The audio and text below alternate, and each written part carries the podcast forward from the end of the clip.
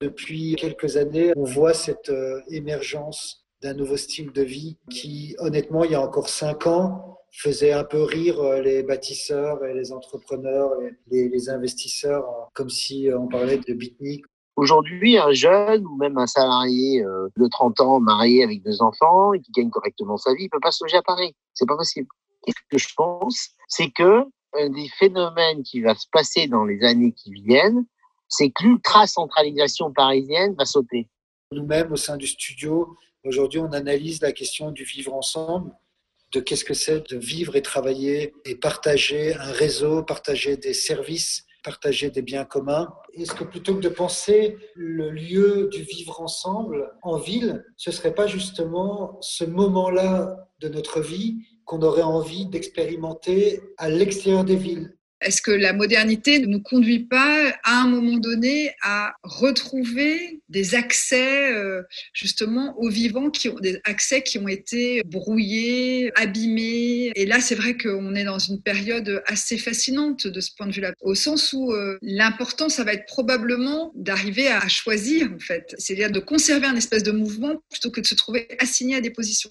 Est-ce que demain, euh, vous et moi, on passerait pas six mois de notre vie à la campagne, plus uniquement parce qu'on a une maison de campagne, mais parce que pendant ce temps-là, on scolarise nos enfants, on va travailler un peu euh, dans le monde de la ferme. Et qu'est-ce que cette euh, hybridation entre le monde agricole et le monde professionnel, qui pourrait être le monde de la technologie, de la finance, pourrait générer comme nouveau monde, nouveaux métiers? Justement, moi, ce qui m'intéressait dans l'idée de l'agriculteur qui doit transformer une exploitation et justement trouver de quoi lui, euh, finalement, se réinventer lui-même, en fait. On fait plus que du bio dans notre ferme, on fait beaucoup plus que ça. Il y a la vision euh, entrepreneuriale, technique et tout ça, mais après il y a une énorme partie qui est vraiment euh, l'instinct et euh, un peu mystique quoi.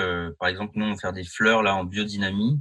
C'est tout un truc, c'est assez spirituel. On travaille avec les cycles lunaires. En agriculture, il y a une énorme place à, l'instinct parce qu'on vit avec les saisons, on vit avec le vivant directement. Donc on est connecté. Il y a des choses qui sont pas du tout cartésiennes. Il y a beaucoup de gens qui ont été dans les villes longtemps, qui avaient des vies créatives, qui avaient peut-être des vies intéressantes aussi à certains niveaux. Puis ils vont apporter avec eux en campagne leurs intérêts, leur envie de faire des trucs. Ça, ben, c'est le bienvenu. Tu sais, la campagne, elle peut juste être vibrante si les gens participent à la vie communautaire. Et peut-être que demain, de plus en plus de gens qui seront justement ceux qui maîtriseront le plus les technologies, ou euh, la robotique ou la finance pointue vivront peut-être de façon très archaïque en fait. Mais du coup, ce qui est intéressant, c'est tous ces gens-là qui arrivent dans les régions euh, et qui créent des entreprises comme ça et qui font bouger les choses. Et je pense que la ferme, ça peut aussi être un endroit où on crée ce tissu social entre les locaux et les Parisiens, tu vois, où ça se mélange. C'est juste repeupler les campagnes et faire des trucs, quoi. Moi, j'ai envie de vivre d'une manière différente, alternative. J'ai envie d'être créatif avec pas juste du papier, puis des idées ou de la musique. J'ai envie d'être créatif avec mes mains, avec mon paysage.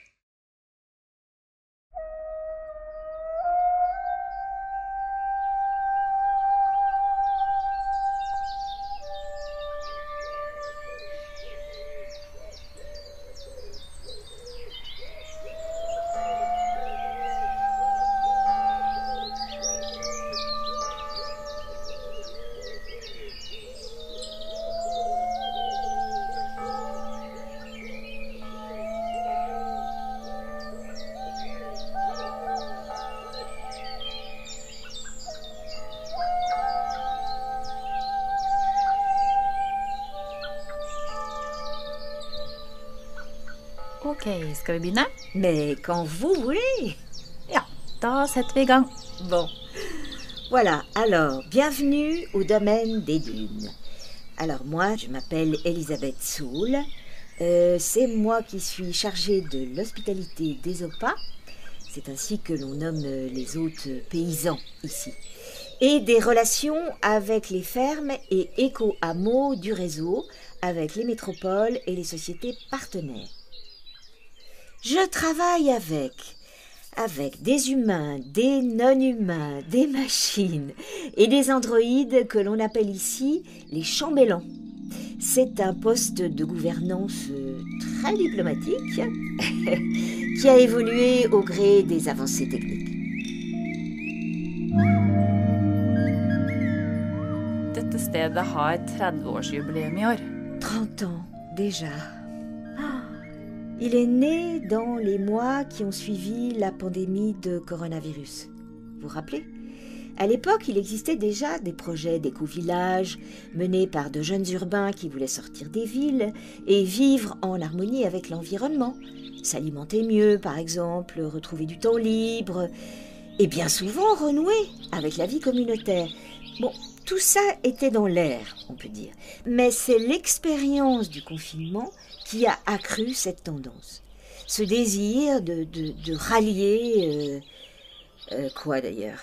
Naturen?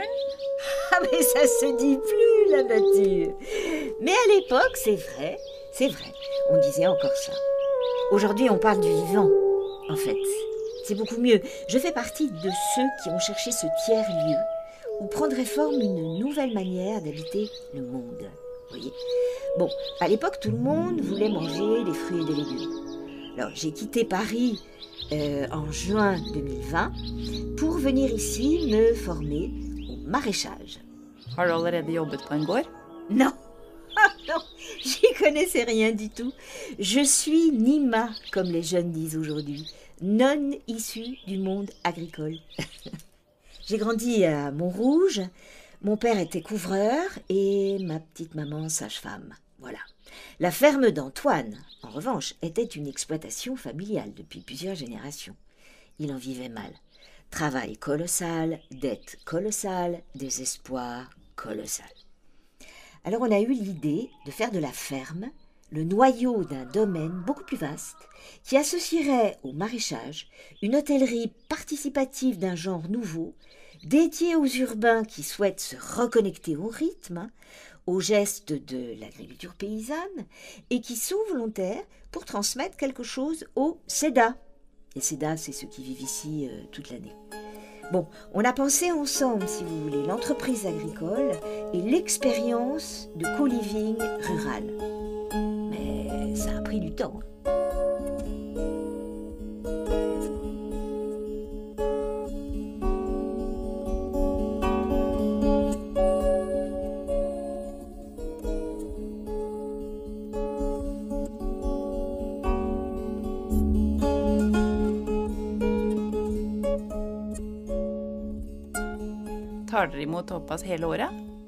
Oui, l'idée, c'est de prévoir les arrivées en fonction des calendriers transmis par les maraîchers.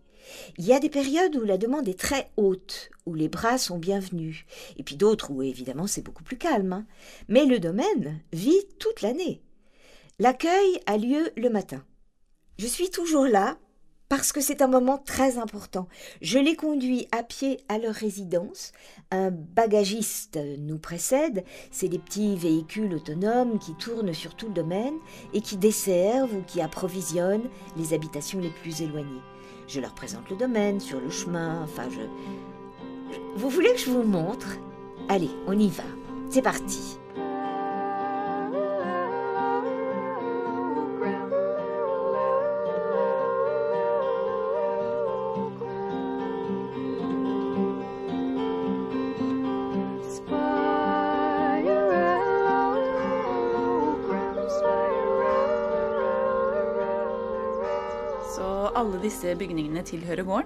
Oui, enfin, c'est un tout petit peu plus complexe. La ferme est le cœur d'un éco-hameau. Si on fait l'archéologie des différentes formes juridiques qui régissent la propriété des bâtiments, bon, on est capable de retracer l'évolution du domaine sur les 30 dernières années. Par exemple, je vous explique. Je vis dans cette longère au volet vert là-bas. Et de cette maison, je crois pouvoir dire c'est chez moi, même si je la partage avec d'autres. Et même si je ne peux pas dire c'est à moi. Voilà, c'est ça surtout qui a changé. C'est notre relation aux choses et aux biens, à ce qui appartient à tous, mais n'est la propriété de personne. Voilà. Ici, seuls les bâtiments de la ferme que vous voyez là-bas relèvent du vieux système de la propriété privée individuelle. Sont à Antoine. Bon, mais les autres, notamment les maisons du hameau, les granges, les étables, tout ce que vous voyez là-bas, appartiennent à la SCI des dunes, un régime de propriété qui s'est répandu après la pandémie de 2020 quand il s'agissait de revasculariser les campagnes, de réoccuper les, villages dépeuplés, voyez, de réinvestir des bâtiments qui avaient été négligés, abandonnés, mais dont on a aussi usé comme d'une mesure de défense. À l'époque, les urbains en télétravail se sont rués sur les campagnes. On construisait à tout va. Il y a eu un temps de, de, de saccage des campagnes, vraiment. La terre, surtout, se raréfiait. En reprenant les terres qui se libéraient, on les a protégées. Pour les acquérir, on a tout de suite pensé à la SCI. On a lancé une souscription auprès des amis et de la famille. Ça a très vite marché. Des gens de Montrouge, bon évidemment c'est la famille, des copains de Belgique, des gens qu'on connaissait pas, et puis qui connaissaient rien à l'agriculture d'ailleurs. Fungert? Ça a marché. Désormais, la SCI a un droit de préemption sur les terres et les bâtisses qui se libèrent. Certaines fermes du réseau sont en SAS, en coopérative. Les coopérateurs sont alors propriétaires d'une société qui est elle-même propriétaire d'un bien. Bon, le droit a, évolué beaucoup, beaucoup. Donc on rénove, on réaménage, on répare, on réhabilite, on reconvertit. Et les chantiers sont assumés par la collectivité. Résultat, on en a fini avec l'artificialisation des sols. La dernière maison bâtie en 2032, vous voyez, c'est celle qui est derrière les ruches là-bas. On l'appelle le Mohican. Voilà. Alors l'autre avantage de tout ça, c'est le contact entre des savoir-faire traditionnels, la charpente, l'ébénisterie, la serrurerie, et des procédés techniques innovants, qui assurent la mise aux normes des édifices anciens. Les savoirs s'hybrident, ils circulent, l'attention à la maison comme élément d'une histoire commune s'est trouvée intensifiée. Par exemple, on a ensemble la charpente renaissance de la grange d'Imière et la cryodistillation des aliments dans les cuisines des opas. Et pour le maraîchage, c'est exactement la même chose. Ah oui, la plupart d'entre eux vivent dans le hameau. Le, le, séchoir à houblon traditionnel abrite désormais trois studios et un deux pièces. Alors, les cuisines sont équipées vous allez voir, de microsystèmes de permaculture afin de faire pousser des aromates, des épices ou des plantes médicinales.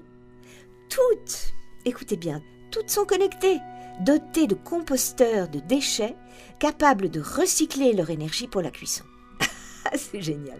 Là-bas, là, je ne sais pas si vous voyez, la grange d'Imière accueille des espaces à usage commun. Une salle de coworking, une bibliothèque, une salle de gym, un home cinéma, s'il vous plaît, et une cuisine. Ah bah oui, la cuisine, pour les grands repas, dotée d'une cheminée, d'une cave à vin et d'un smart réfrigérateur. Le smart réfrigérateur qui surveille les dates de péremption des produits afin d'éviter quoi? Le gaspillage alimentaire, très important. Alors, ce, smart réfrigérateur analyse leurs apports en énergie, en calories, en sucre et propose des menus à ceux qui n'ont pas d'imagination. Voilà. Alors, la suite, le chambellan, s'occupe de la réservation de ces espaces, évidemment, des approvisionnements, de la maintenance et des accès à ces lieux. C'est notre vieil androïde qui mémorise encore les habitudes de chacun. Voilà, il y, a, aussi, je dois vous dire, trois autres chambellans, c'est important, qui sont affectés au ménage des habitations et à la blanchisserie. Alors, les écuries que vous voyez là-bas abritent des ateliers de réparation de tout. Tout ce qu'on peut imaginer, cycle, machines, ordinateurs, chaussures, tout. De nombreux opas choisissent le domaine pour venir y travailler. Tenez, écoutez, ils ont déjà commencé la journée là. Alors, elles ont été construites dans un second temps quand il a fallu créer d'autres habitats pour répondre à la demande qui ne cessait d'augmenter. Alors, on a privilégié l'architecture de cueillette, les matériaux locaux, simples, comme le bois par exemple, une bonne isolation thermique qui réduit la consommation d'énergie et des apports solaires et éoliens. Dans le bois des alouettes, on a même investi la canopée, ce qui a impliqué de cohabiter de manière encore plus intime avec les arbres et surtout avec les oiseaux. Les oiseaux sont si nombreux ici et ils nichent dans les marais pas très loin. Un pas de géant pour le domaine, vraiment.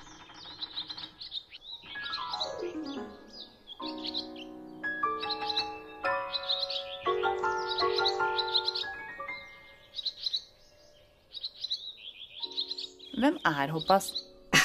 le profil type, c'est c'est vraiment impossible à cerner. Tout le monde, tout le monde en fait. Une personne issue de la ville et qui aime la vie en ville, y travaille, mais qui pratique durant l'année des expériences de co-living rural et qui trouve un réel équilibre dans cette espèce de balancement. Certains reviennent chaque année depuis la création du domaine. Ils ont véritablement accompagné la création du lieu. Le travail au maraîchage, à la conservation des fruits et des légumes, ou dans les différents ateliers de, réparation, c'est de 3 à 4 heures par jour. Bon, ça laisse beaucoup de temps libre. Actuellement, on accueille une universitaire en physique avec son petit garçon, un prof de sport qui vient étudier la biodynamie, une jeune artiste portugaise qui est arrivée la semaine dernière, elle, pour ouvrir un atelier de coloration textile. Et on attend demain un couple de Oisem, donc euh, pas très loin. Lui est cuisinier et elle, elle est juriste dans un groupe de crowdfunding international avec lequel nous, on a une convention d'accueil. Alors cette juriste a choisi l'atelier de réparation de vélos. Mais la demande est toujours la même.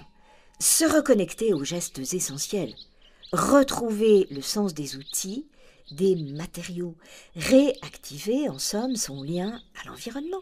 Voilà. Bon, mon travail est aussi, bien sûr, évidemment, de dynamiser tous les échanges entre tous. Hein. Ça, c'est essentiel.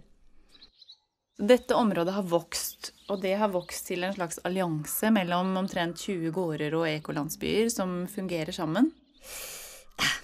Là, je dois dire, avoir réussi à créer cette alliance, c'est une grande fierté. Ce que nous proposions a pris tout son sens.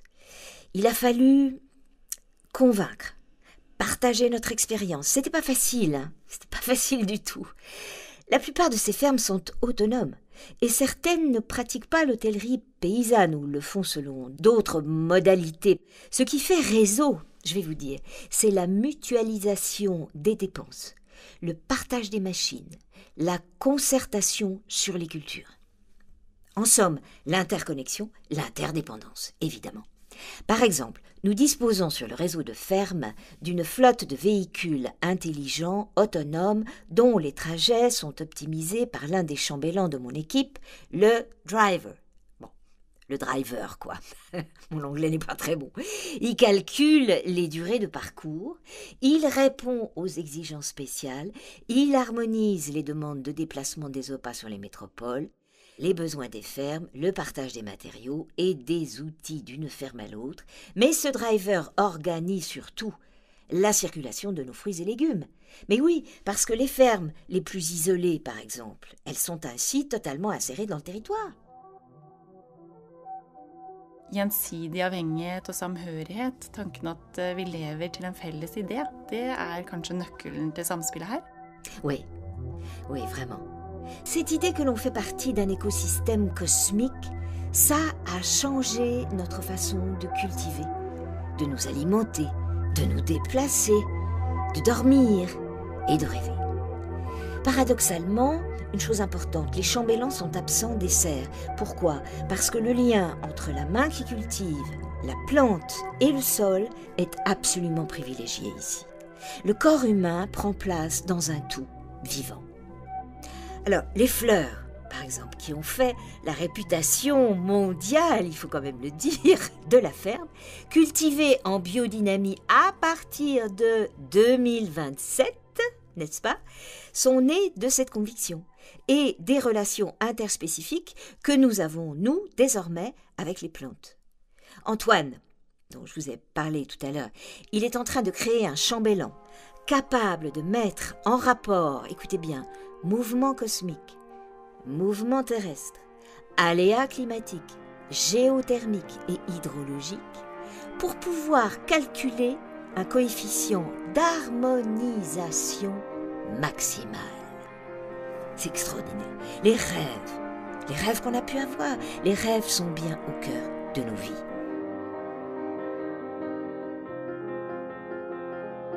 Écoutez, moi je sais pas si je dois vous avouer ça, mais l'autre nuit j'ai rêvé que j'étais une abeille, posée sur un poids de senteur, sous la pluie battante. Quand je pense à ma vie, je me dis que c'est à peu près ça.